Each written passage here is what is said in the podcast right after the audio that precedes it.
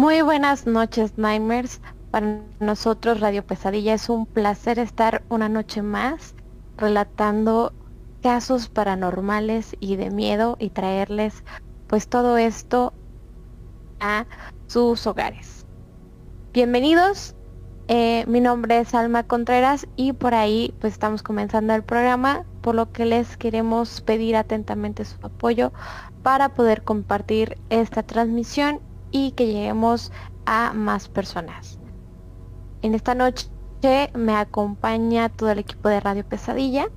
Está a mi lado derecho como siempre, Carlos. Muy buenas noches, Alma, equipo de Radio Pesadilla y Nightmares.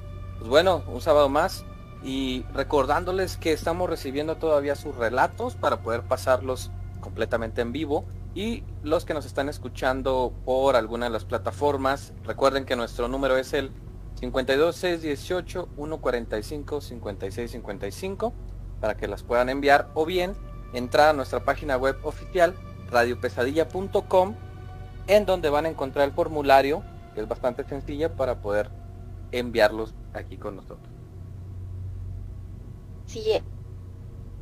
También nos acompaña por aquí Oscar Hernández.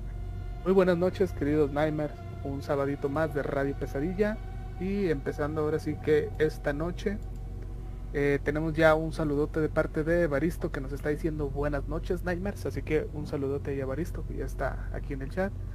invitar a todos los demás que están ahí escuchando que también pueden participar y mismo en el chat, ¿verdad? Este, y si gustan poder mandar sus historias, también serán aceptadas con todo gusto.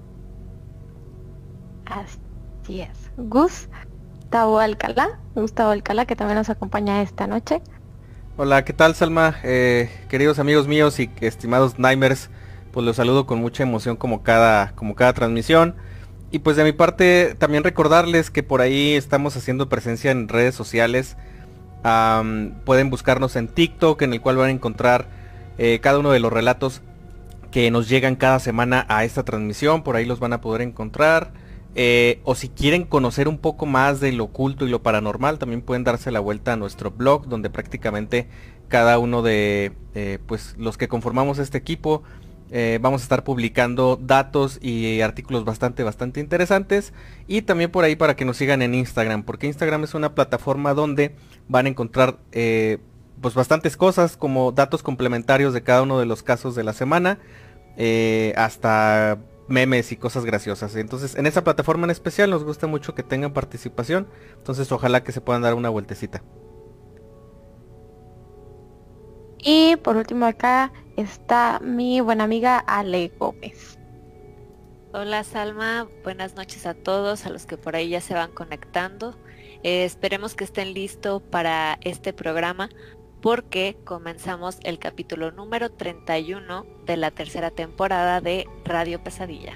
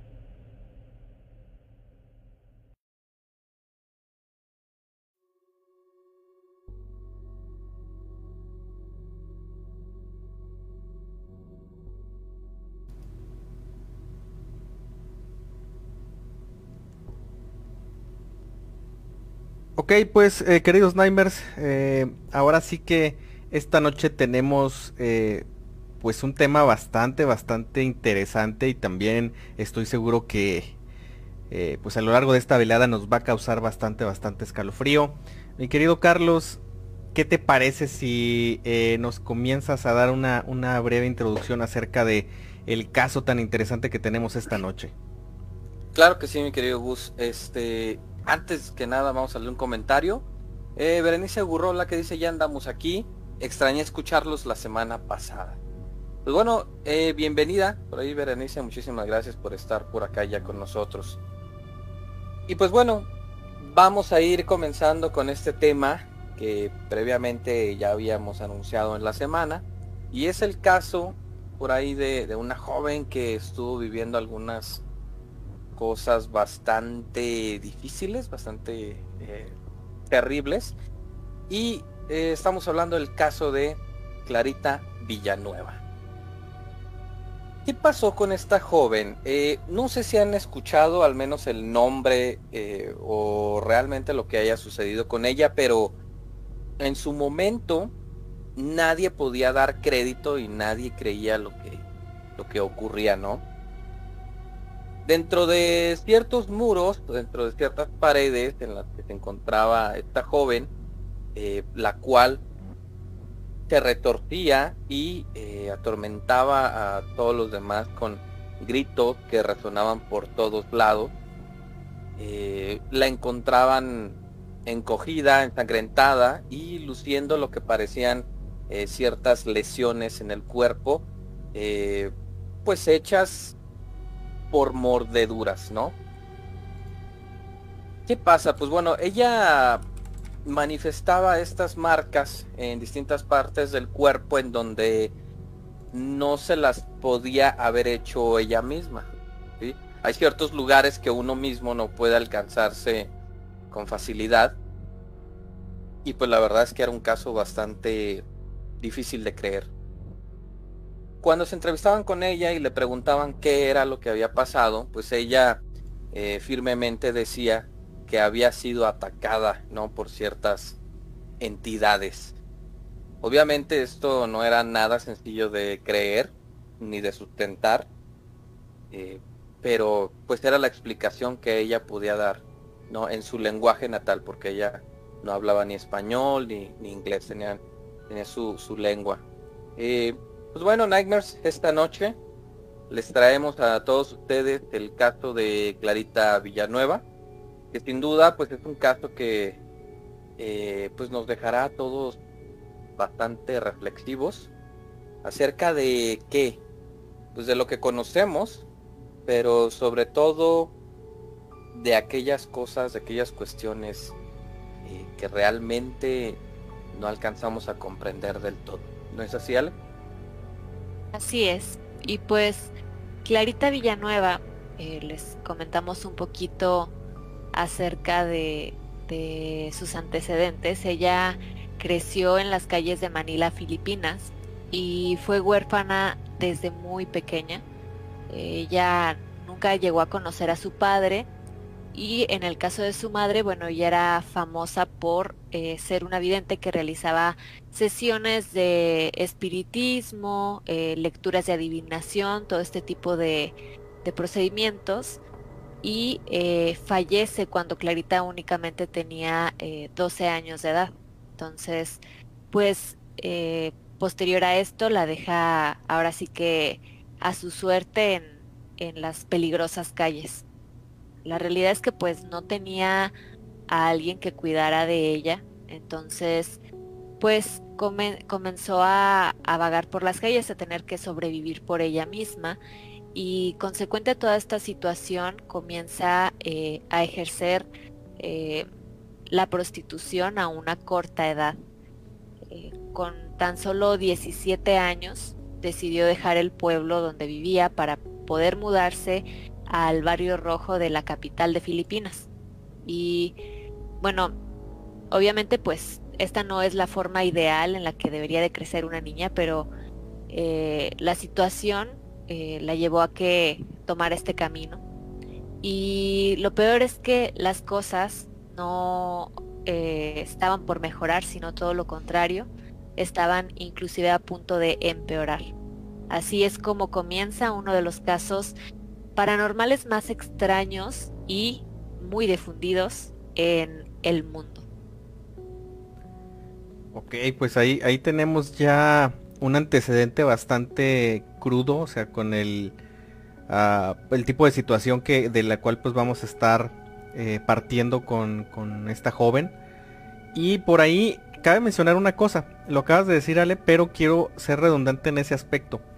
Es sin duda uno de los casos más mediáticos, con mayor repercusión, eh, al menos dentro de los medios habituales que en ese momento pues están, están pues como que más vigentes. Eh, hay un sinfín de periódicos y de medios que hablaron de este tema por no solamente en, en, este país, sino que llegó, de verdad, este tema llegó a, a, escucharse prácticamente por todo el mundo. Entonces, estoy seguro que en los siguientes bloques, pues ustedes van a poder por ahí comprobar el por qué, porque se trata de, un caso bastante fuerte, entonces por ahí nada más como cada eh, semana y cuando vamos a tratar a lo mejor de algunos eh, aspectos eh, más bien con cierta sensibilidad, pues les aconsejamos que, haya muchísima prudencia del lado de, quien nos escuche. no caer en una sugestión principalmente porque aquí hablaremos de un tema bastante fuerte, entonces por ahí, pues dicho esto, ¿Qué les parece muchachos si vamos directamente a nuestro primer bloque de relatos? Si es que no tenemos algún comentario pendiente. Tenemos por ahí un comentario ya de ah. Alfredo Piña que, ya viene llegando y ya nos saluda. Muchísimas gracias. Alfredo por siempre estar por acá ya. Eh, bastante puntual como siempre. Excelente, pues ahora sí muchachos, por favor no se despeguen que esto prácticamente apenas está comenzando.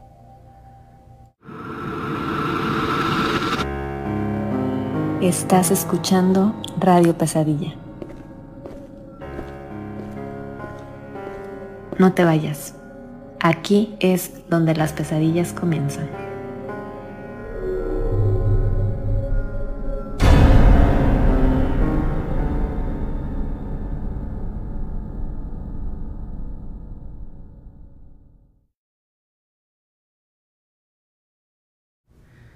Y pues todo listo, Nightmares, para comenzar con los escalofriantes relatos de esta noche. Eh, mi querida Ale, ¿qué, nos llegó para esta semana a compartir? Por aquí eh, nos envían lo siguiente. El primer relato que vamos a compartir lo envía Héctor Ortega. Dice así. Les dejo mi mini historia.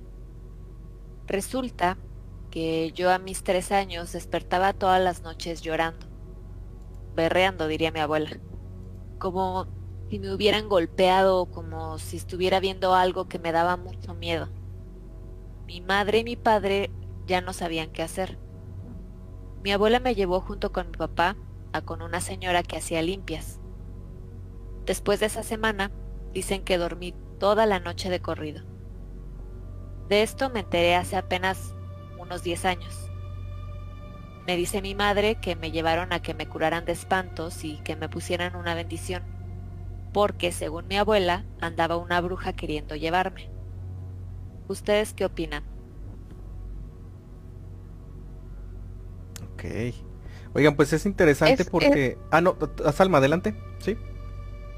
Sí, es, es bien común, ¿no? Que cuando eh, son niños normalmente se les hace como curaciones para mal de ojo. Ya ven que este, se les pone eh, una pulsera con un ojo de venado o bueno, se les cura de espanto cuando se dice que cuando lloran mucho es también puede ser también porque ellos están viendo o percibiendo algo que uno como adulto no puede ver, entonces se les hacen protecciones a los bebés y cosas así.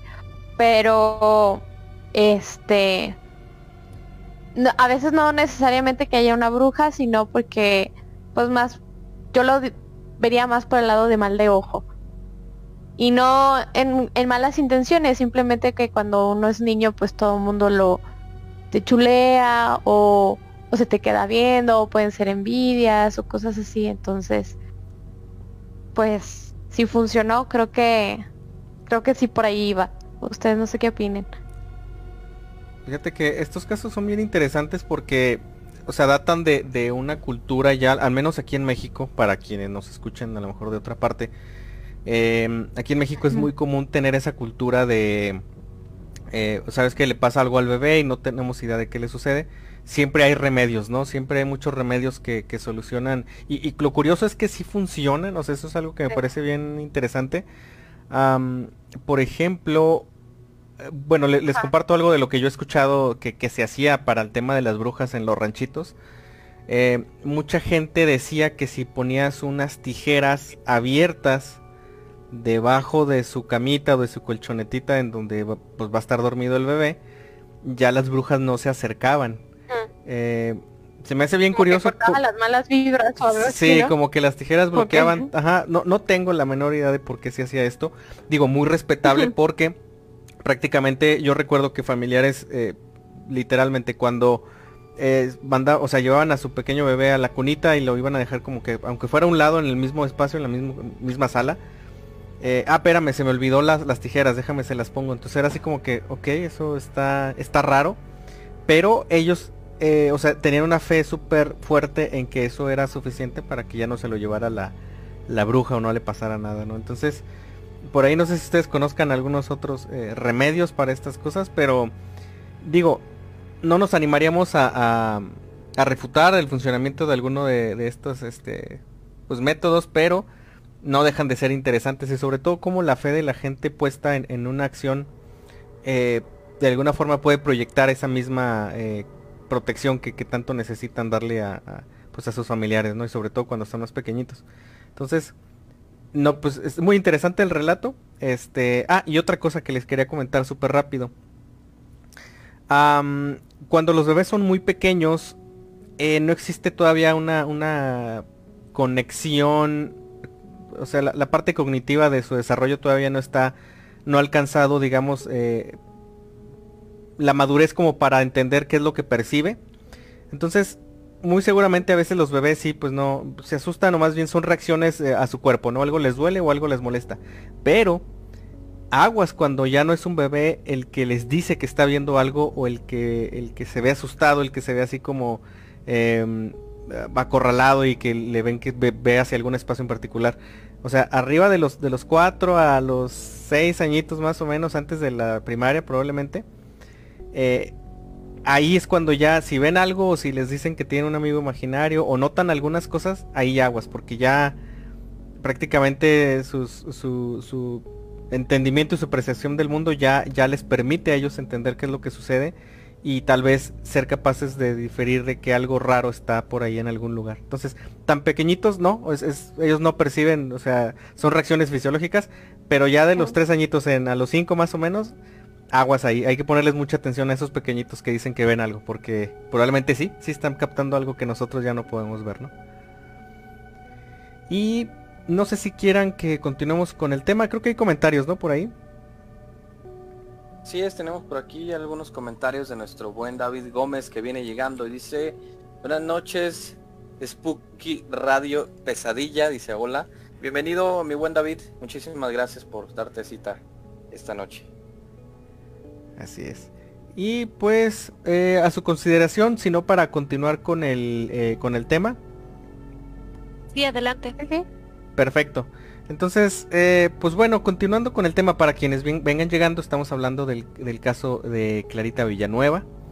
mi querido Oscar, ¿cómo continúa esta historia que ya de por sí empezó bastante, pues catastrófica, ¿no? Por, por el, el, medio en el que está esta, esta joven.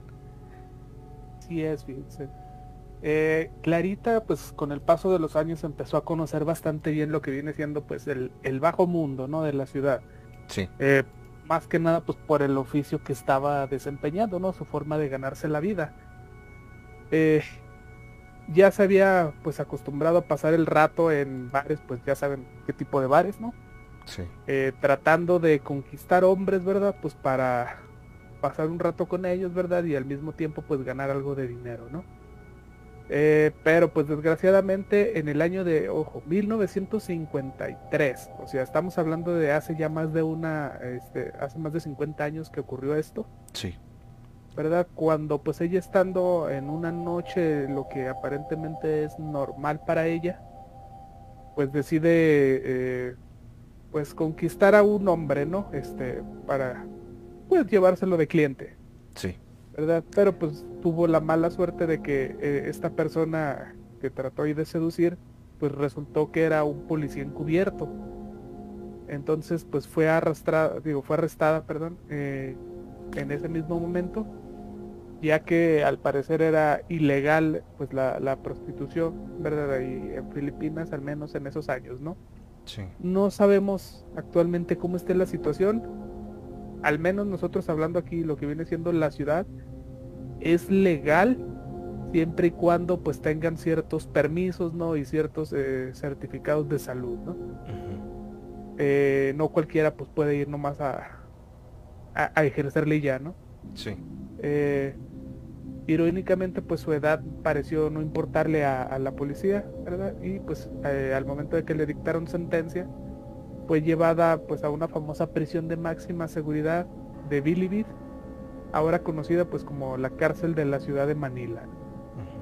Eh, lo importante eh, dentro de este caso es que la prisión pues ya tenía cierto historial pues de que era una prisión muy violenta, ¿no? Eh, todos lo- lo- los tormentos y todas las eh, angustias, los miedos, el sufrimiento, eh, dolor, pues que se ha vivido dentro de, de sus muros, eh, pues es, es grandísima, ¿no? Se cuenta que al menos hasta la fecha eh, han, eh, mueren dentro de esta prisión cerca de 5.200 personas al año Wow. es un índice de, de- de muerte bastante alta, considerando pues que también la prisión pues es bastante precaria en muchos sentidos. Eh, no tiene la infraestructura adecuada, eh, no tiene el personal de seguridad suficiente para contenerlo, ¿no? Y pues como suele pasar en este tipo de casos, pues meten y meten más gente y a pesar de que hay sobrepoblación siguen metiendo más gente y más gente, o sea, al punto en el que pues qué pasa que cualquier alboroto pues puede ser perjudicial para todos los que están allá adentro, ¿no? Porque cómo puedes controlar una turba tan grande, Claro. ¿verdad? Entonces, eh, pues esto ocasiona, aparte de la mala higiene, etcétera, que pueden encontrar ahí, pues es lo que genera tantas muertes, ¿no? En esta prisión. Eh, pero pues además de todo eso ya contaba con cierto historial de que esta prisión estaba embrujada. ¿verdad? Y pues eh, esta prisión fue la que en la que Clarita fue arrojada, ¿verdad? Fue encerrada en esta prisión y pues de ahí pues empezaron a suceder cosas interesantes, ¿verdad? Gus? Así es, mi querido Oscar. Y fíjense, para los policías que, pues llevan a, pues a la joven Clarita a este lugar tan desagradable, eh, pues era una situación ya de rutina porque ellos realizaban este tipo de operativos constantemente. Entonces ellos cuando la llevan y prácticamente la dejan en- en la celda o en la especie de celda donde pues va a permanecer por algún tiempo mientras se decide qué es lo que va a suceder con ella, ellos en ningún momento pensaron que la situación que era habitual se iba a ir distorsionando cada vez más hacia un ah, aspecto totalmente pues paranormal, ¿no? Eh, para la primera noche que, que, pues pasó Clarita dentro de la celda, eh, eh, ella, ella la describiría como la cosa. O sea, está, está, está hablando acerca, e- ella describe una, una presencia, ¿no? Eh, dice, esa cosa saltó y se sentó encima de, de- mí, junto a, con otra pequeña criatura que estaba en el lugar. Dice, comenzaron a, morderme y los gritos, obviamente, eh, pues era habitual en este lugar escuchar gritos, pero sin embargo, eh, fueron tan, tan fuertes que pues los guardias en esta ocasión pues decidieron hacer caso, ¿no? Al parecer ella estaba siendo víctima de un ataque. Para sorpresa de los eh, cuidadores del lugar, pues eh, no encontraron exactamente lo que pues ellos probablemente se, se imaginarían encontrar en ese lugar. Eh, cuando llegan Clarita les dijo que había sido atacada por entidades fantasmales. Eh, comentó que una, según a lo que ella escribía, era, era un hombre moreno, bastante, bastante grande, con el cabello rizado y que tenía cabello por todo el cuerpo. Y la segunda entidad que ella describe era, según lo que comenta, pues más pequeña. Dice que tenía una cara pues angelical y, pues un gran bigote a pesar de, de su estatura, ¿no? Sin embargo, pues no había nadie en la celda con ella. O sea, estaba completamente sola para ese momento de, de, pues de su, de su proceso legal, por así decirlo.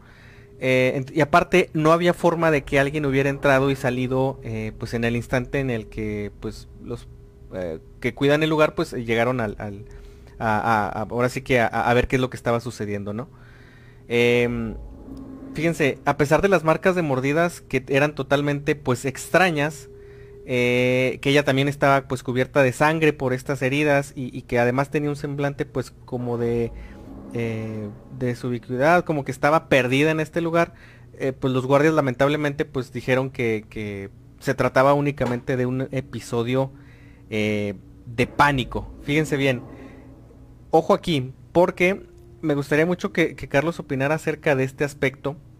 Digo, antes de ir más adelante, pero para ir describiendo un poquito hacia dónde nos vamos a dirigir con este tema y con este caso.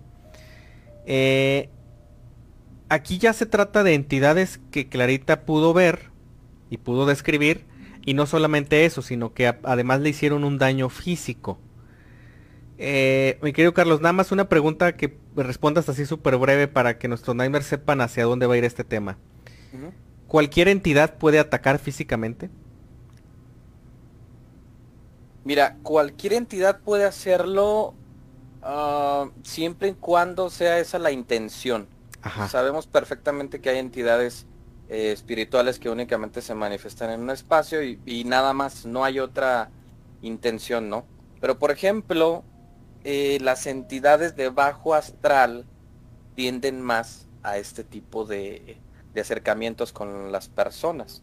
Sobre todo, ojo, si tienen por ahí una intención mucho más profunda con esa persona. Tampoco es como que eh, paso por un lugar que, tiene una entidad de este tipo y me vaya a agredir. No. Recordemos que son los de bajo astral son seres bastante inteligentes. Sí. Y si tienen cierta intención con más profundidad con alguien, eh, pues van a poner una especial atención en ella, ¿no? y un contacto. Así es. Entonces, bueno, pues dicho esto, y antes de adelantarnos, ojo por aquí, queridos Nightmares, porque ustedes ya más o menos estarán haciendo una idea de qué tipo de presencias probablemente son las que atacaron en este primer encuentro a, la joven Clarita. Eh, más adelante les vamos a narrar a más detalle qué, otras situaciones tuvo que enfrentar y cómo es que este caso se volvió pues uno de los casos al menos de la década eh, pues más sonados no por todas partes. Entonces, dicho esto, eh, no sé si tengamos por ahí algún comentario pendiente, sino para ir directamente a nuestro segundo bloque de relatos. Parece que están bastante, bastante enfocados en el tema de esta noche. Perfecto. Entonces, queridos Nightmares, por favor no se despeguen, que esto todavía eh, continúa y hay muchas cosas escalofrentes más que escuchar. Así es que por favor quédense con nosotros.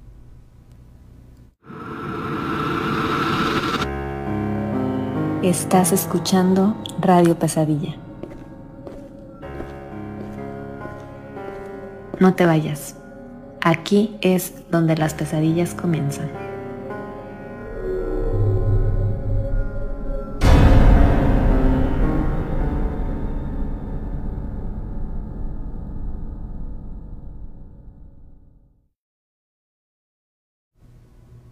Y queridos Nightmares, eh, pues siendo las 10.35 de la noche, vamos a escuchar más de esos relatos que ustedes semana a semana nos hacen el, favor y el honor de compartir para que sean pues obviamente leídos en esta transmisión con toda la comunidad.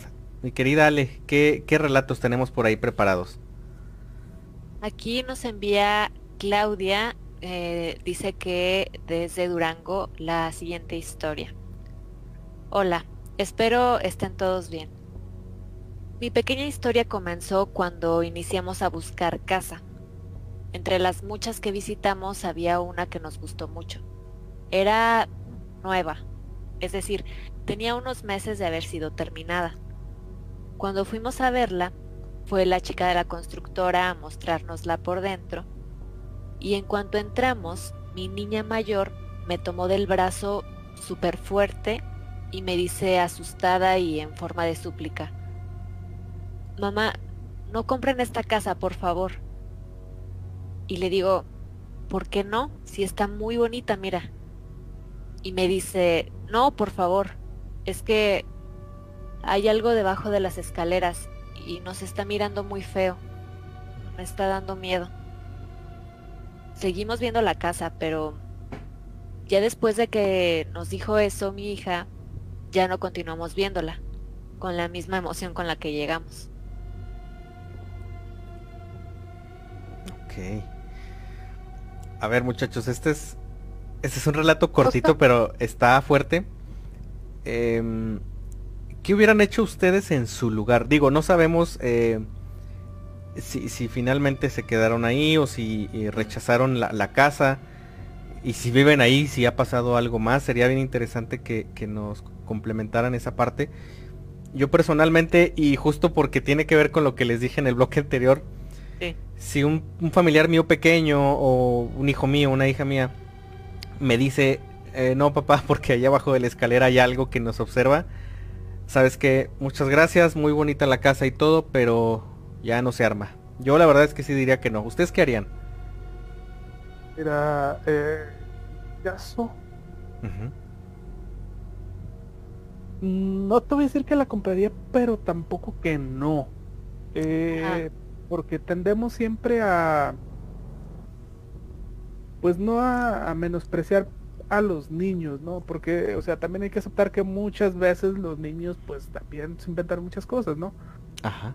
Entonces, eh, pues a mí me entraría la, la, pues la incredulidad de, o sea, si está viendo algo o, nomás lo está diciendo por decir, ¿no?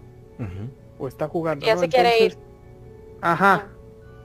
Entonces, eh, eh, no le diría así de primera instancia, este, no, sí, sí le queremos, sino que la, digamos que la más eh, diplomática, ¿no? Este, vamos a seguir viendo, ¿verdad? Y ya una vez evaluadas las opciones que hay, pues si es la única que cumple mis expectativas en, en pues en presupuesto, en espacio, en, no sé, ubicación, lo que sea, Ajá.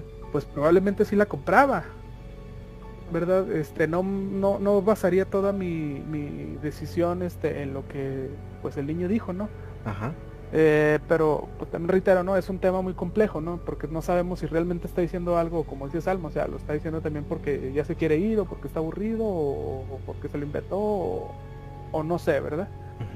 Entonces, eh, siento que tampoco es una opción el, el, el, el dejarse guiar por lo que el niño dice, ¿no? O sea, a fin de cuentas es una decisión muy importante como para dejarla así, pues el niño dice que no y vamos a buscar otro, ¿no? O sea, creo que dependen muchos factores para poder decidir si la compramos o no.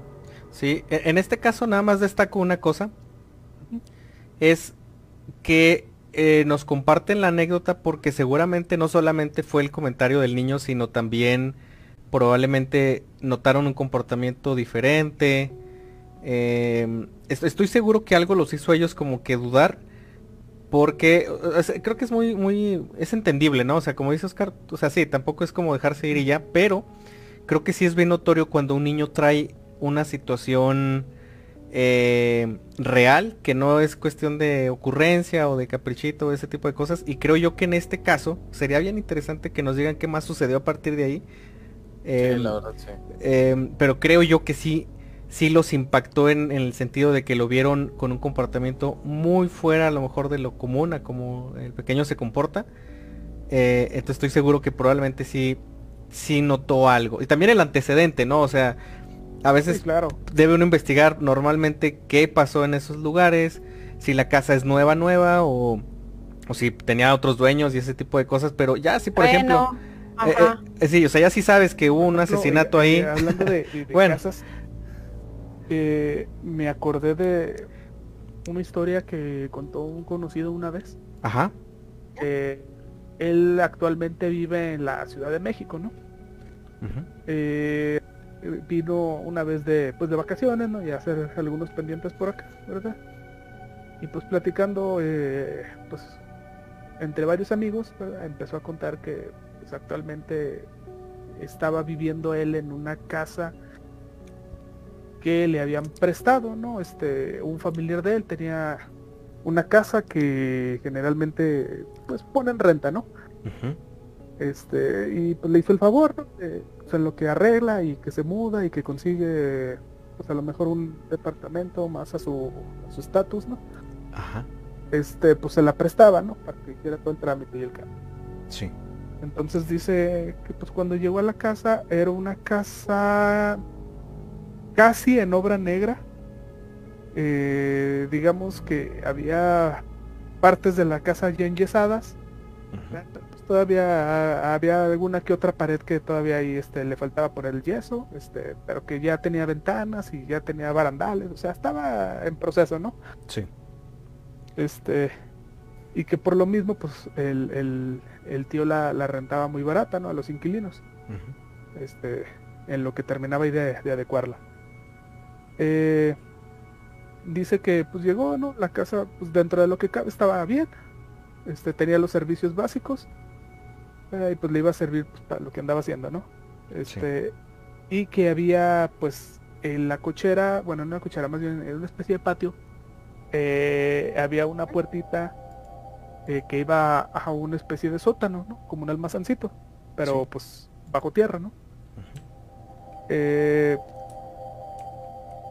y que pues él en una noche ahí de curiosidad eh, pues se metió a al sótano no a ver qué a ver qué había no eh, y eh, dice que estaba vacío no había absolutamente nada más que pues, a lo mejor restos de basura alguna caja ahí este desbaratándose o sea realmente nada importante y que cuando ya se iba se fijó que había ciertas marcas en la pared entonces, eh, pues con más detalle se puso a analizarlo y se dio cuenta que muy levemente se alcanzaban a distinguir, pero toda la pared del sótano, incluido techos y pisos, estaba eh, pues con ciertos símbolos, ¿no?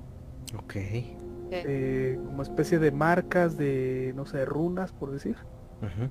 Este. Y que se le hizo raro, ¿verdad? Este. Pero pues como ya saben, eh, como es la Ciudad de México, eh, que está llena pues de, vamos a llamarlo, muchas religiones, ¿no? Eh, prefirió no darle importancia y, quedarse así, ¿no? Entonces regresó al departamento, ¿verdad? Y pues empezaron a pasar unos algunos días, ¿verdad? Cuando empezaba a sentir cierta presencia en la en la casa, aunque él estaba solo y eh, decía que las luces de, pues de, la vivienda este, de repente se apagaban y prendían solos, ah, como si se hubiera ido la luz, así de, improviso. Y eh, pues cuando, digamos, sintió una presencia más fuerte fue una noche que dice que, estaba pues en su cama eh, dormido.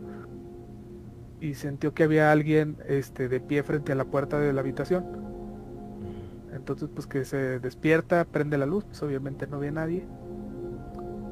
Eh, y que en los días posteriores empieza a sentir como que alguien ronda la, casa, estando al presente. Eh, como si hubiera alguien más rondando por el pasillo, por el baño, por la cocina.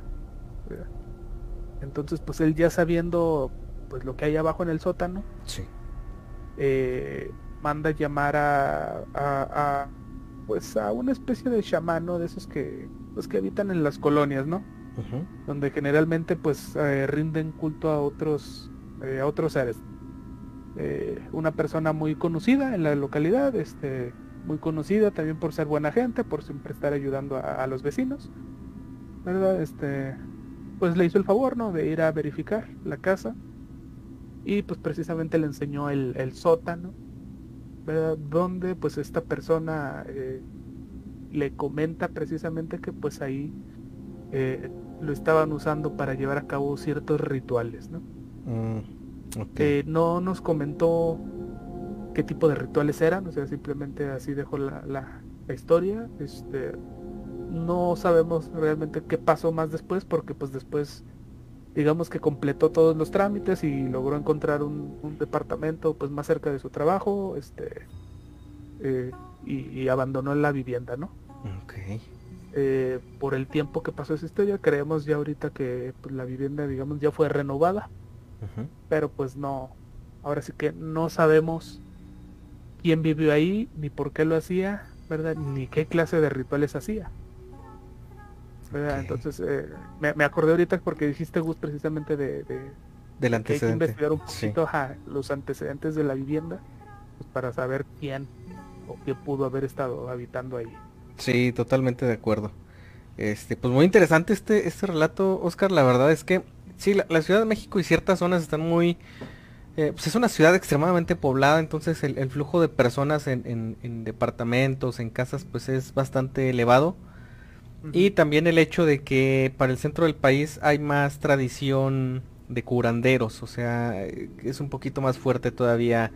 Eh, o sea, en nuestra ciudad creo que podemos encontrar uno o dos lugares que se ve más o menos que se dedican a eso. Probablemente los demás estén como que escondidos y con pura recomendación de quienes creen en este, en estos temas.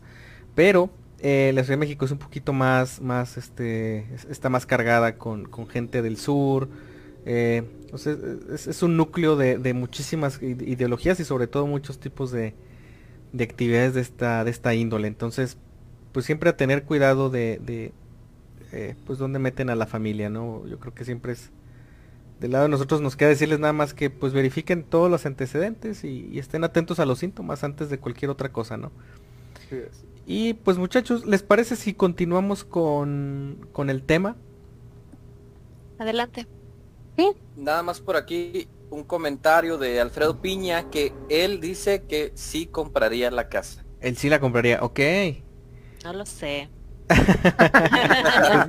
Ale, yo no estoy a ver, Ale. no me parece. Creo, creo que eso es algo que... No. Qué valiente. Creo, que eso es algo que se va a discutir eh, después de la transmisión. Pero, este, por ahí un saludote para, eh, para el buen Alfredo, el buen Alfredo. Y pues bueno, muchachos, vamos a continuar. Eh, estamos hablando del caso de Clarita Villanueva, una chica que desde muy temprana edad pues tuvo que dedicarse a ofrecer sus servicios para poder obtener eh, pues el sustento obviamente eran servicios no lícitos y llegamos al punto en el eh, bloque anterior para quienes estén integrando en el que eh, pues es capturada por ofrecer servicios sexuales de manera ilegal y aquí es donde empiezan a manifestarse una serie de situaciones, ¿no es así, Salma? Sí, así es. Eh, a, ella la ingresan en prisión y, desde que entra empieza pues a tener esta este choque con unas entidades invisibles que la atacaban. Durante las próximas semanas, Clarita pues sería atacada implacablemente por estas criaturas demoníacas. Y otros prisioneros afirmaron que pues a veces ellos podían ver cómo se retorcía, cómo gritaba de dolor y también cómo era arrojada dentro de su propia celda, como si estuviera peleando con alguien. Todo esto pues durante esos misteriosos ataques que normalmente se daban en la noche. El caso sonó tanto y era tanta la desesperación de los que estaban en la prisión, tantos los testigos que la escuchaban gritar de una manera aterradora que el caso llamó la atención del mismísimo alcalde de Manila, Arsenio Laxon, quien hizo que pues le llevaran a, Clarita a su oficina para que la examinaran los médicos forenses oficiales. Estos médicos son los más especializados en, en toda la región. Entonces realmente pues estábamos hablando de médicos con muchísima experiencia todos los presentes que estaban en la oficina del alcalde, al recibir a, Clarita, pues notaron a una chica menuda, normal, pero cuando se sentó y miró al alcalde, la vibra cambió completamente. De tener una sonrisa, cambió y pudieron ser testigos del violento ataque paranormal. Los médicos afirmaron que podían ver las mismas hendiduras de las marcas como si se trataran de mordeduras que aparecían en la piel de Clarita. Lo más increíble es que incluso podían ver las marcas en la carne debajo de las manos del equipo que la sostenía. Eh, es decir, la empezó a tener este ataque como si se estuviera retorciendo del dolor. Los médicos la toman de los brazos, de las piernas para evitar que se, entre comillas, autoinfligiera. Y justo debajo de las manos de los médicos empiezan a aparecer estas marcas, incluso en el cuello, en la espalda, siempre dejando como esta eh, mancha morada con rastros húmedos. Y obviamente pues eran lugares en los que ella no se podía estar autoinfligiendo y menos enfrente de, de ellos que le sostenían las manos, ¿no? Conforme los casos o los ataques se seguían dando, su historia rápidamente llamó la atención de muchos medios, apareciendo en periódicos y revistas, primero de Filipinas, de Estados Unidos y luego en diversas partes del mundo. Incluso si lo googlean por ahí, Nightmares, podrán encontrar periódicos de la época que, narran em, pues todo lo que aconteció o estaba aconteciendo con Clarita. Pero pues aún nos queda saber un poco más. ¿No es así, Oscar? Así es. Eh, algunos expertos pues obviamente querían pues descartar eh, muchas de estas cosas, ¿no? Diciendo que pues, nada más se trataban pues de algún tipo de, manifestaciones causadas por alguna histeria mental, ¿no? Eh, ya ven que dicen que, la mente es muy poderosa y, dependiendo del caso, ¿verdad? Puede generar ciertas afectaciones físicas, ¿no?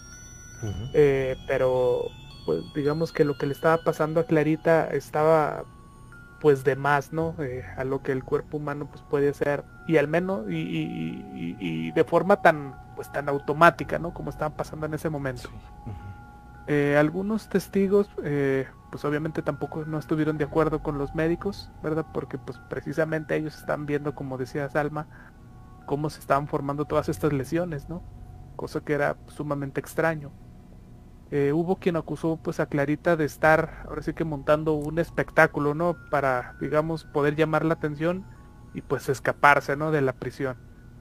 Eh, el hombre que la acusó de esto, pues se dice que fue maldecido por la niña, ya que los testigos pues dicen que ella lo miró de una forma bastante extraña y le dijo pues con una certeza absoluta, literal, eh, diciéndole pues te vas a morir, ¿no? Eh, hasta aquí, pues, digamos que no eh, hubo nada extraño, sino hasta el día siguiente donde pues precisamente esta persona falleció, así de, de, la nada, ¿no? Y pues tampoco hay que dejar pasar que no fue la única víctima por parte de estas supuestas maldiciones de parte de Clarita. Eh, el jefe de guardias de la prisión, pues que no creía absolutamente nada de lo que estaba pasando y, de lo que se contaba, ¿verdad? Y con la excusa de que pues ella había tenido un mal comportamiento, pues decidió agredirla. Clarita volvió a tomar, digamos, esta, esta, pues postura extraña, ¿no? En la que supuestamente estaba maldiciendo a la gente, ¿verdad? Y eh, pues al, al guardia también, básicamente lo condenó a muerte y pues dicen que cuatro días después este mismo guardia fue encontrado sin vida. El miedo se extendió ahora sí que, que por Filipinas debido a los rumores y, a las noticias que se estaban dando, ¿verdad? De, de, acuerdo a, lo que estaba pasando con Clarita en esta prisión. Y se decía que pues no solo era atacada por espíritus malignos, sino que ella misma era la bruja, ¿verdad? Y que los demonios pues digamos se habían apoderado de su alma, ¿no? Entonces, eh, interesante cómo empezaron a darse estas manifestaciones y podemos llamarlo coincidencia o, si de verdad e, está maldiciendo a estas personas, pues no sabemos, ¿verdad? Esto es para que cada quien eh, pues quede su interpretación. Ok. Totalmente. Y fíjense, estamos, ojo, estamos remontándonos a una época en la que eh, los medios de comunicación pues eran los tradicionales, ¿no? Eran los periódicos, eh, ciertas revistas, probablemente algún programa de, radio era, era, quienes difundían todo esto. Eh, entonces, imagínense ustedes el impacto para una ciudad que, bueno, ya de entonces ya, era, ya estaba bastante poblada, ya era bastante grande, pero también bastante conservadora. entonces, no, por eso me parece totalmente natural que hayan eh, generado como que tanto impacto, eh, sobre todo con la gente que vivía en el alrededor, ¿no? Porque pues este temor a, ser embrujado, a ser maldito, o sea, perdón, a ser maldecido es, yo creo que algo que estoy seguro que de aquí es donde parte todo ese digamos ese, ese, ese, gran impacto que tuvo este caso con, con esta comunidad y hacia muchas partes, ¿no? entonces, pues bueno muchachos, vamos a continuar platicando de, este caso porque ya cada vez se está poniendo más y más, más fuerte pues las manifestaciones, ya está llegando a niveles bastante, bastante extremos. Entonces, vamos a nuestros siguientes relatos y regresamos en un instante. Nada más por ahí creo que dejaron comentarios eh, nuestro querido Osvaldo, ¿no es así Carlos? Así es, por aquí ya va llegando mi buen Osvaldo.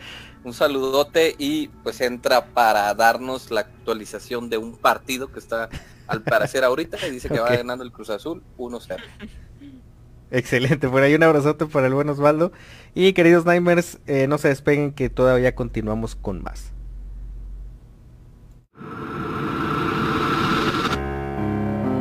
Estás escuchando Radio Pesadilla. No te vayas. Aquí es donde las pesadillas comienzan.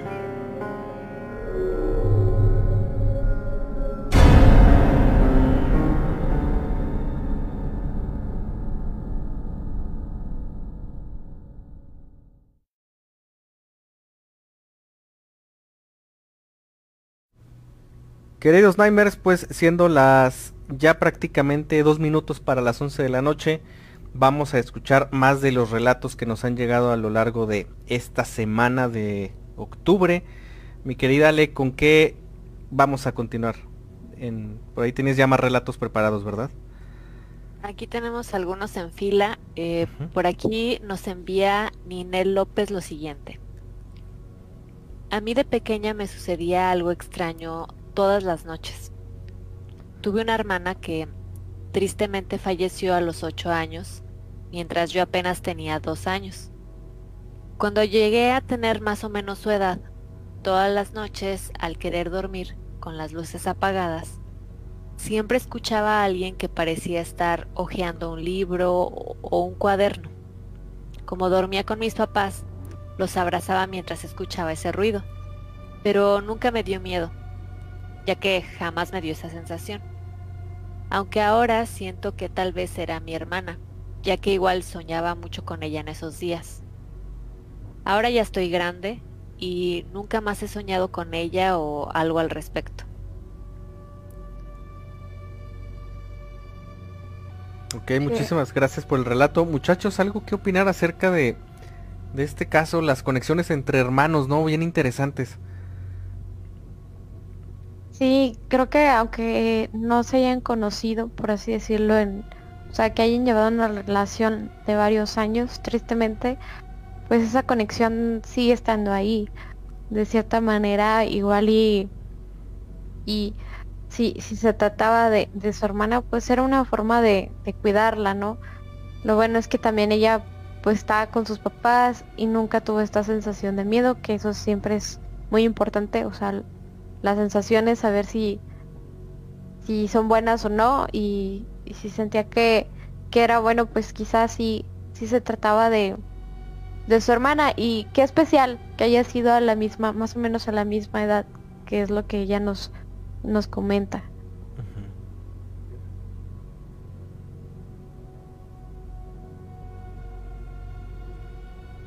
¿Tenemos otro relato por ahí? Y por aquí tenemos eh, de parte de Rocío Rocha la siguiente historia. Yo viví en Suiza casi tres años. En este tiempo no fuimos a México. Y casi al final de nuestra temporada en Suiza nos llamaron de México y mi abuelo paterno estaba hospitalizado. Volamos de inmediato, pero por ser menor de edad no me dejaron verlo. Nunca volví a verlo vivo. Decidieron llevarlo a su casa porque ya no había nada más por hacer. Y murió a las horas. Yo no alcancé a verlo por haber ido a recoger algunas cosas para él y para mi hermano que estaba con tos. Pero en el carro sentí una presión en mi corazón súper fuerte. Llegamos a la casa, la cual estaba cerca del lugar donde paramos a comprar las cosas, más o menos a cinco minutos, y mi tía abrió diciendo, se murió hace cinco minutos. Yo atribuyo la presión horrible que sentí en el pecho al momento en que se fue. Llegué a abrazarlo y seguía tibio. Pero lo más importante para mí fue a los días de su muerte. Con los rezos, estando en la sala, mi abuela, dos de mis primas, que en ese entonces tenían entre 4 a 7 años, mi mamá y yo. Levanté mi mirada y lo vi. Lo vi mirándome y sonriéndome como siempre me sonreía. Y yo a nada de decir, miren, ahí está. Lo cual pienso que por el shock de su muerte y de no haberlo visto por tres años, mi imaginación o mi dolor me pudo haber causado verlo. Me levanté del sillón a punto de decir, miren, y en eso siento la mano de mi mamá tomándome del brazo y jalándome para sentarme y me dice, tranquila, no lo digas, porque ellas no lo van a entender. Ya sé que está ahí parado viéndote, porque yo también lo estoy viendo. Ahí fue cuando me di cuenta, porque dudas de ti, de algo que pudo haber sido tu mente, pero cuando otra persona ve lo mismo que tú, diría Cantinflas, ahí está el detalle. Y cabe destacar que mi mamá es una persona sensible. Estoy feliz porque sé que fue a despedirse de mí. Wow. Como diría Cantinflas, ahí está el detalle. Creo que parte importante de este espacio que, que hemos creado de Radio Pesadilla es justo eso, compartir experiencias y saber y validarlas. Y afortunadamente pues ella tenía a su mamá que, que pasaba por lo mismo, pero sí, eh, bueno, creo que, que Gus ha tenido más experiencias de este tipo, pero así para mí escuchar este relato sí me da un shock de, o sea, me, no sé, me ha sucedido soñar con personas que ya no están, que se despiden, pero ya verlas en fuera del sueño me parece todavía más eh, fuerte. Fíjate que sí, y, la verdad es que eh, yo creo que em, mucho tiene que ver el, tema de, digo, hay experiencias de todo tipo, esta me parece una experiencia bastante pacífica en el sentido de que de alguna forma es, es una despedida de, un familiar que, que, se amó mucho en vida y que seguramente pues se lleva todo ese cariño a, lo que sigue, a la etapa que sigue. Entonces, estas, estas anécdotas em, eh, hubo una temporada, creo que no sé si el año pasado o hace algunos meses, como que nos llegaron muchos, muchas anécdotas semana tras semana eh, similares a, este caso, donde pues veían a familiares que, o de alguna forma se sentía como que se despedían, ¿no?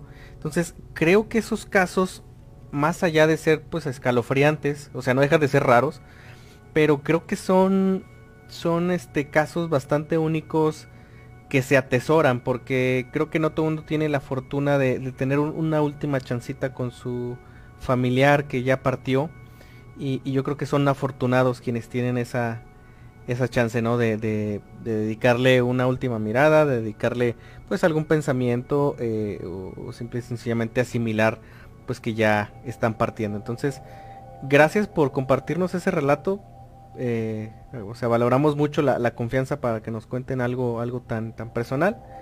Y pues aprovecho de decir eso nada más para que quienes tengan alguna anécdota también, pues paranormal, eh, extraña, eh, que les hayan contado, que les haya sucedido pues directamente, no duden por ahí en hacérnosla llegar a, tanto a nuestra página web como a nuestro WhatsApp, por ahí son canales que siempre están abiertos y, pues a la disposición de, de ustedes en casa, ¿no? Yo quisiera hacerle una pregunta a Ale. Eh, tú que a lo mejor estás más cerca de, de estas situaciones entre la vida y la muerte por tu profesión, ¿crees que eh, se da que la persona espera a que estén sus familiares o a que, entre comillas, sea el momento adecuado para irse?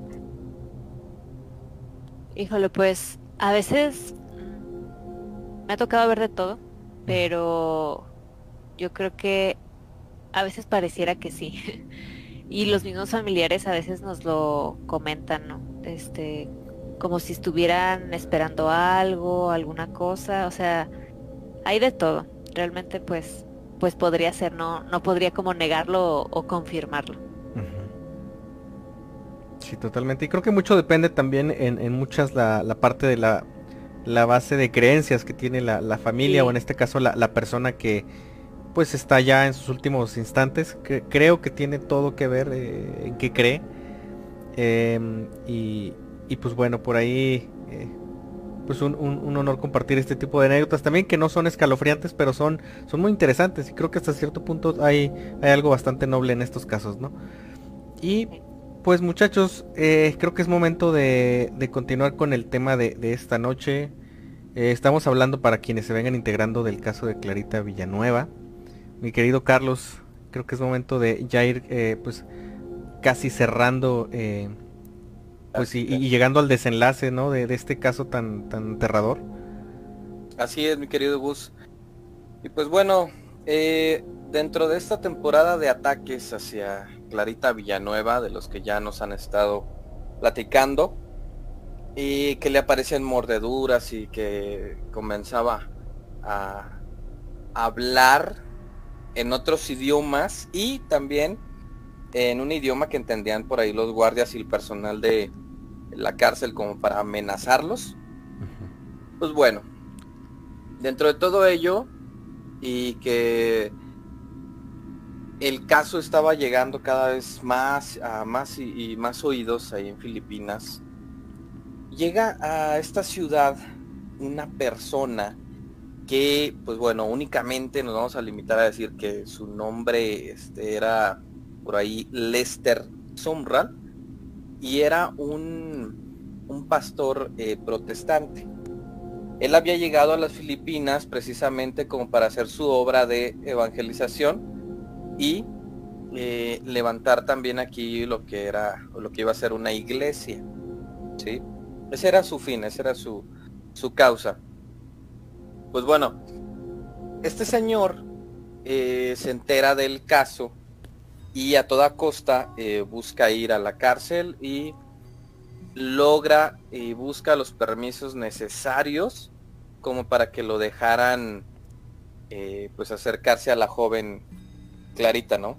Obviamente en esta en medio de esta situación delicada pues no iba a ser nada sencillo que le dieran el permiso porque además pues ni siquiera era un familiar o un amigo de ella, sino meramente iba a, pues iba a verla, a intentar hacer algo por ella y, y pues tener ese primer contacto con el caso, ¿no? Pues se reunió con los encargados de esta prisión y pues ellos le explicaron más o menos lo que estaba sucediendo y él eh, se atrevió ya a, mencionar que posiblemente era una posesión, ¿no? Que era una posesión demoníaca y que, que su ayuda pues era de vital importancia. Quiero abrir un paréntesis. Sí. Eh, antes de la visita de este señor, acudió o ya había acudido por ahí un monje, ¿sí? Eh, obviamente de, de, la religión católica, quien también vio a Clarita, eh, se dio cuenta de todo lo que le estaba pasando y dijo, no, esto, esto es un caso mayor, ¿no? Esto es uh, algo más grave. Sube el tema él con un obispo, eh, pero la situación de las religiones estaba bastante delicada ahí en Filipinas, ¿no? Y creo que al, momento todavía está un poco delicada eran los 50, era 1953. Y entonces el obispo no quiso hacer algo más, porque el monje sí subió su reporte de que, oigan, se necesita aquí un exorcismo. Yo no lo puedo hacer, pero se necesita. Ese fue su, dictamen y, y, se fue, ¿no? No se llevó nada al respecto, por no meterse también en problemas, eh, pues la iglesia católica en esa, en esa ciudad, ¿no? Después llega este hombre, este pastor, y pues bueno, a raíz de todo lo que hizo, eh, por ahí que se reunió con el alcaide y todo, se le concedió un permiso para que pudiera reunirse con Clarita y pues procedieron a llevarlo hasta su habitación. Y pero todo se intensificó de manera instantánea. En cuanto Clarita lo vio, eh, pues esta otra entidad se apoderó de ella y le gritó violentamente muchísimas cosas, ¿no? Como que no era bienvenido o que lo odiaba o que también odiaba a Dios. Empezó a decir muchas cosas. Pues bueno, lo que se limitó a decir Lester fue, sé que me odias, pero eh, vengo a echarte fuera. Esa fue su, su sencilla conclusión ante esta entidad que se estaba manifestando, ¿no? Y pues, eh, debido a que Lester Sumrall pues era un ministro protestante, no podía llevar a cabo lo que es el exorcismo católico. Estamos completamente de acuerdo en ello, ¿no? Ya lo hemos platicado, ni siquiera una persona creyente puede hacerlo, únicamente un sacerdote eh, católico con permiso, con nociones del tema, porque ya lo hemos dicho antes, también no todos los sacerdotes tienen nociones de estos temas eh, y suficientemente preparado pueden llevarlo a cabo, ¿no? No es como que eh, pues cualquier, cualquier ritual. Pues bueno, la pelea espiritual entre él y la entidad que por ahí acosaba a la joven duró pues bastantes noches y pues finalmente por ahí al estar orando por, por ella, tanto él como miembros de la prisión, porque había por ahí también una capilla había una capilla pequeña que, que realmente pues casi no se usaba, pero ahí estaba. Le pedía eh, a los mismos de ahí que pues que oraran por ella, ¿no? Y pues al final, al parecer, lograron una, una liberación, ¿verdad? Eh, en medio de este proceso, pues obviamente se escuchaban dos voces distintas que hablaban a través de Clarita hay una situación que ocurre en los poseídos que cuando tiene el control la entidad, la voz cambia. Y, es muy palpable el cambio, porque se escucha una voz doble. ¿Sí? Ya no nada más es la voz de la persona, sino también del demonio eh, entrelazada a esa voz de la persona. Este es un, eh, un signo bien, bien concreto de una posesión. Y si ustedes todavía no son como, como creyentes de este tipo de situaciones, hay videos, hay un eh, documental bien interesante del padre Gabriel Amort, en donde dejó al director del exorcista grabar un exorcismo y se nota mucho la diferencia en la voz, ¿eh? al principio de la joven, normal, le empiezan a preguntar cómo está, y ya cuando entra eh, en control la entidad, la voz cambia. Se escuchan dos voces eh, entrelazadas. Entonces, así se escuchaba ella y aparte que hablaba en otras lenguas que no se le entendía absolutamente nada y que estamos hablando de que Clarita era una persona mm, no estudiada, por así decirlo, ¿no? No tenía ella una preparación en ninguna otra lengua más que la, natal. Pero eh, a pesar de todo esto y de las dificultades, pues se logró al parecer la, la liberación, ¿no? Después de por ahí una tremenda confrontación de varios días, pues Lester estaba completamente seguro de que el milagro de Dios eh, pues vino sobre ella, ¿no? Él la invitó a buscar por ahí el camino de, la salvación, de que se acercara más a Dios, de que buscara el, perdón y, no eh, volver a pecar, por así decirlo.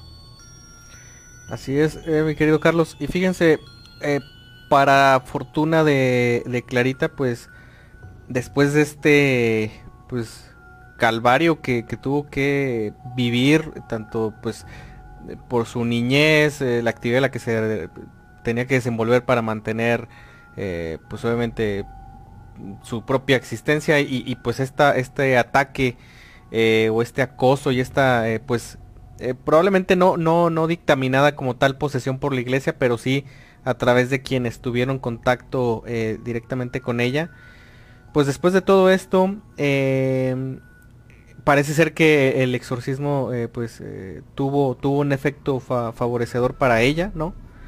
Eh, finalmente este tipo de episodios en los que pues ella cambiaba rotundamente y era, era azotada o era violentada pues cesaron, o sea, después de la participación de, de Zumbral ya prácticamente ella no tuvo ningún problema. Tanto así que pues ella prácticamente termina su sentencia. O sea, Ojo aquí, porque eh, parte de los medios decían, eh, era lo que estaba como que la situación mediática que existía en ese entonces era de, no, es que lo está inventando todo para, para que la dejen ir o para escaparse y eh, de alguna forma, no sé, probablemente decir que está enferma, que tiene un problema mental y que la dejen ir. Pero no, ella al final de cuentas, una vez que cesan estos ataques, tuvo que terminar su sentencia en esta cárcel eh, posteriormente, después de su salida, ella obviamente ya no se dedicó al tema de la prostitución. Y fíjense, bien curioso, porque después de que sale ella regresa a su ciudad natal, se casa y pues prácticamente eh, pues hizo una familia, o sea, tuvo como una segunda oportunidad. Y eso es un desenlace que no todas las historias eh, de posesión pues logran ver, ¿no? porque obviamente se trata de una situación grave física y espiritualmente para quien pues eh, lo sufre. Y pero en este caso pues Clarita salió salió bien librada no eh, el pastor escribió obviamente sobre el acontecimiento y, hizo tiene por ahí un par de libros que pues narran todo lo sucedido eh, durante el proceso de liberación o de exorcismo.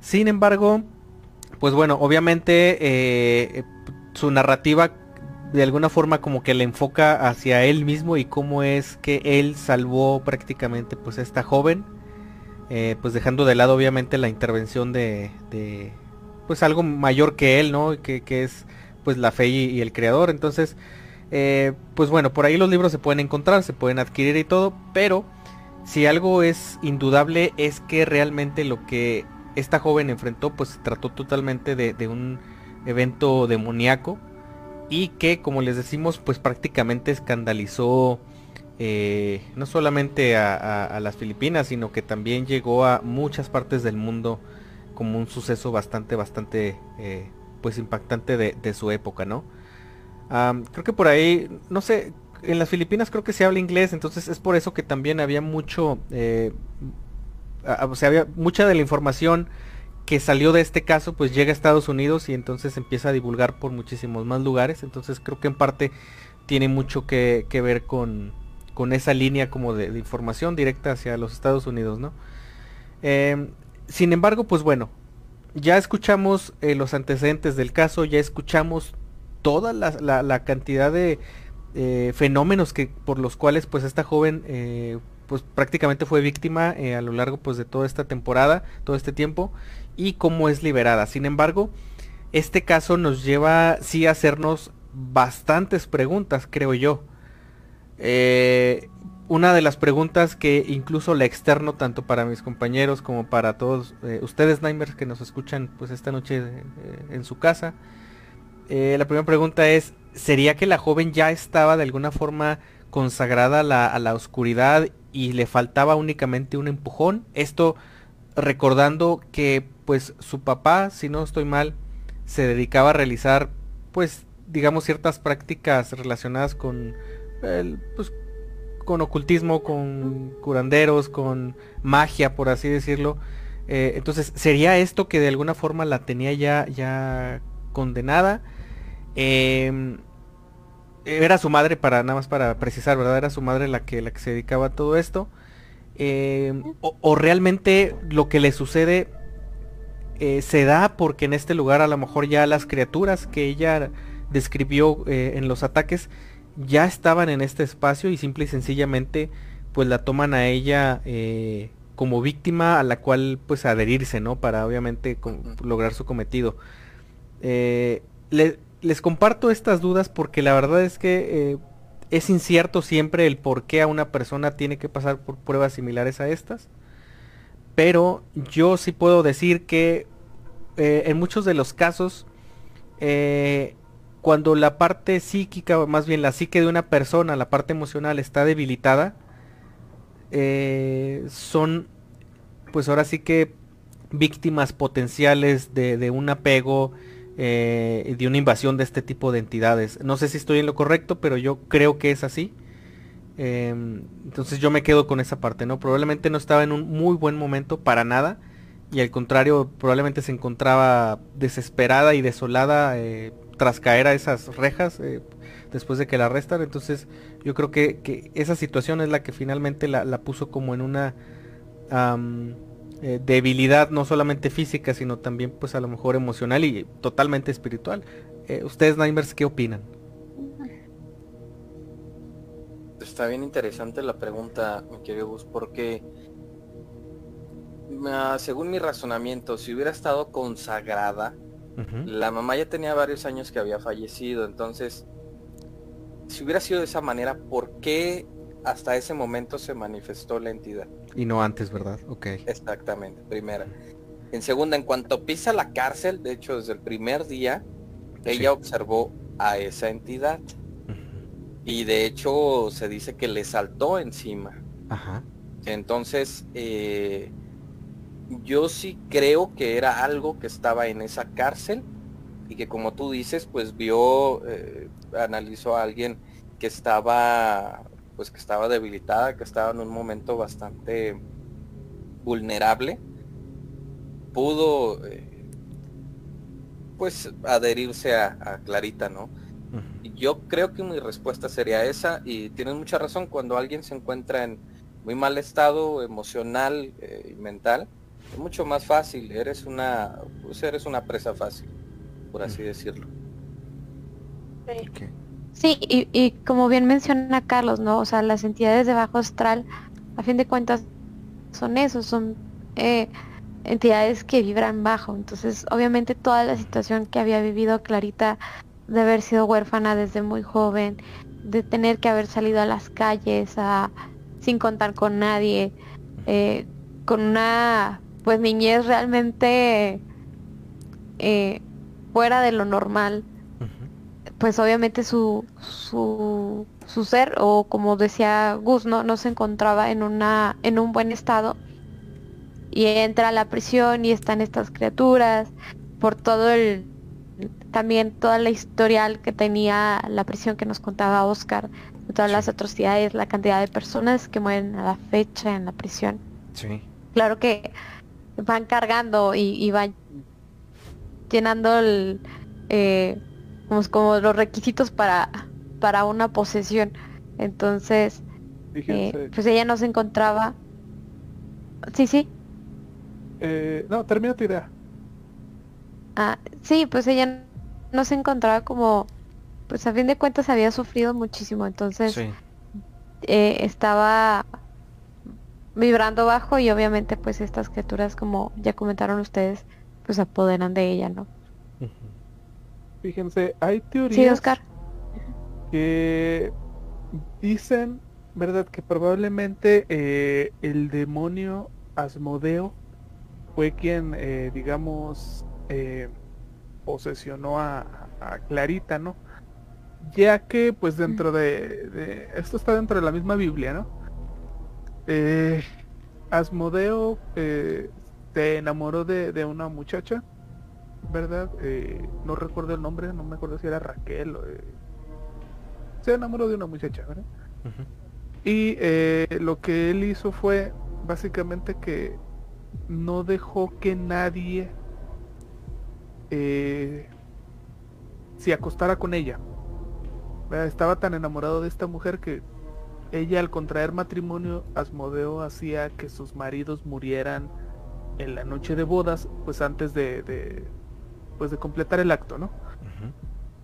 Eh, entonces, eh, bajo esta, digamos, situación, eh, lo que pues muchos teorizan es verdad que precisamente este mismo demonio, ¿verdad? Fue quien se apoderó de Clarita de alguna forma ¿verdad? Y era este el que la estaba protegiendo, ¿no? A de, pues de diversas índoles, ¿no? Para evitar, digo, estaba en una cárcel muy, muy complicada. Sí. ¿verdad? Y desde el primer día que ella entró, pues eh, fue presa de este ser, ¿verdad? Y que, pues, digamos que cumplía, pues, este, este rol de protector hacia ella, ¿no? Eh, no lo sabemos.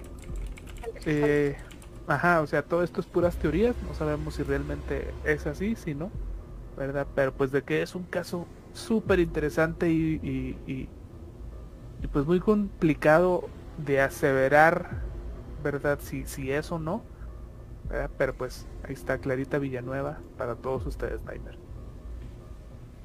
Pues ahí lo tienen y, y bueno, yo creo que aquí algo bien importante que reitero, eh, esta noche hablamos probablemente de un caso de, posesión, es un caso fuerte que sucedió hace muchísimos años, pero para que se queden tranquilos ahí en casa, eh, no se vayan a sugestionar, no se ganchen con, con, esta situación, o sea, no, si están deprimidos, si algo no anda bien en sus hogares, esto no quiere decir que van a ser víctimas de, de, de una afección de tal índole, eh, yo creo que eh, para que no se van a ir por ese lado, digo, aquí lo mencionamos como parte del antecedente de, de lo que le sucede específicamente en el caso a, esta joven y, y, algunos otros casos que de los cuales hemos sabido. Sin embargo, yo creo que sí sería bueno que quienes sean creyentes en algo, eh, si se sienten un poquito inquietos esta noche antes de descansar, antes de irse a dormir, pues hagan una plegaria muy eh, relacionada a, o más bien, eh, dependiendo de lo que ustedes crean y dependiendo de lo que ustedes tengan fe para que se sientan más tranquilos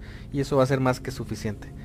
Eh, entonces, pues dicho esto, no sé qué les parezca, Timer, si comencemos a, si comenzamos ya a cerrar la transmisión de esta noche. Muy bien, claro que sí. Ale. muchas gracias por acompañarnos el día de hoy. Por aquí pues ya les compartimos este caso tan fuerte. Y así como este tenemos varios episodios los cuales pueden estar escuchando a través de nuestras diferentes redes sociales, ya sea que quieren, eh, quieran repetir este si se perdieron alguna parte o escuchar cualquiera de los previos. Estamos en Spotify, iBooks, Anchor, YouTube y Google Podcast para eh, que elijan su favorito para escuchar cualquiera de los capítulos. Eh, mi nombre es Alejandra Gómez y bueno, pues aquí nos veremos la próxima semana. Gus. Gracias Ale, pues de mi parte, eh, como cada semana, recordarles que eh, ahora sí que las 24 horas del día estamos recibiendo sus historias o anécdotas a través de nuestro WhatsApp, que eh, se los platico, se los comento para que nos tengan ahí agregados, es el 52 618 145 5655 o también este por ahí recuerden que si tienen algún material o algo que quieran que revisemos como fotografías o audios, pues creo que esta es una, una manera bien sencilla para que nos lo hagan llegar. Yo soy Gustavo Alcalá y les deseo una, una excelente noche, que descansen. Salma. Sí, recordándoles también que pues, pueden encontrar más contenido, pueden pasar a visitar el blog o bien este más material en nuestra página web que es www.radiopesadilla.com. Igual ahí están las colaboraciones que hemos hecho con más podcasters, entonces para que chequen y den una vuelta. Mi nombre es Alma Contreras y esperemos les haya encantado este episodio. Carlos. Y bueno, claro que sí, no olviden que también contamos con eh, nuestras redes sociales, Instagram y TikTok, búsquenos como Radio Pesadilla Van a poder encontrar material bastante exclusivo en cada una de ellas. Y muy, muy interesante también. Pues bueno, eh, yo soy Carlos Vargas, muchísimas gracias a todos. Y recuerden que esto es eh, y siempre será Radio Pesadilla, donde las pesadillas comienzan. Que duerman bien.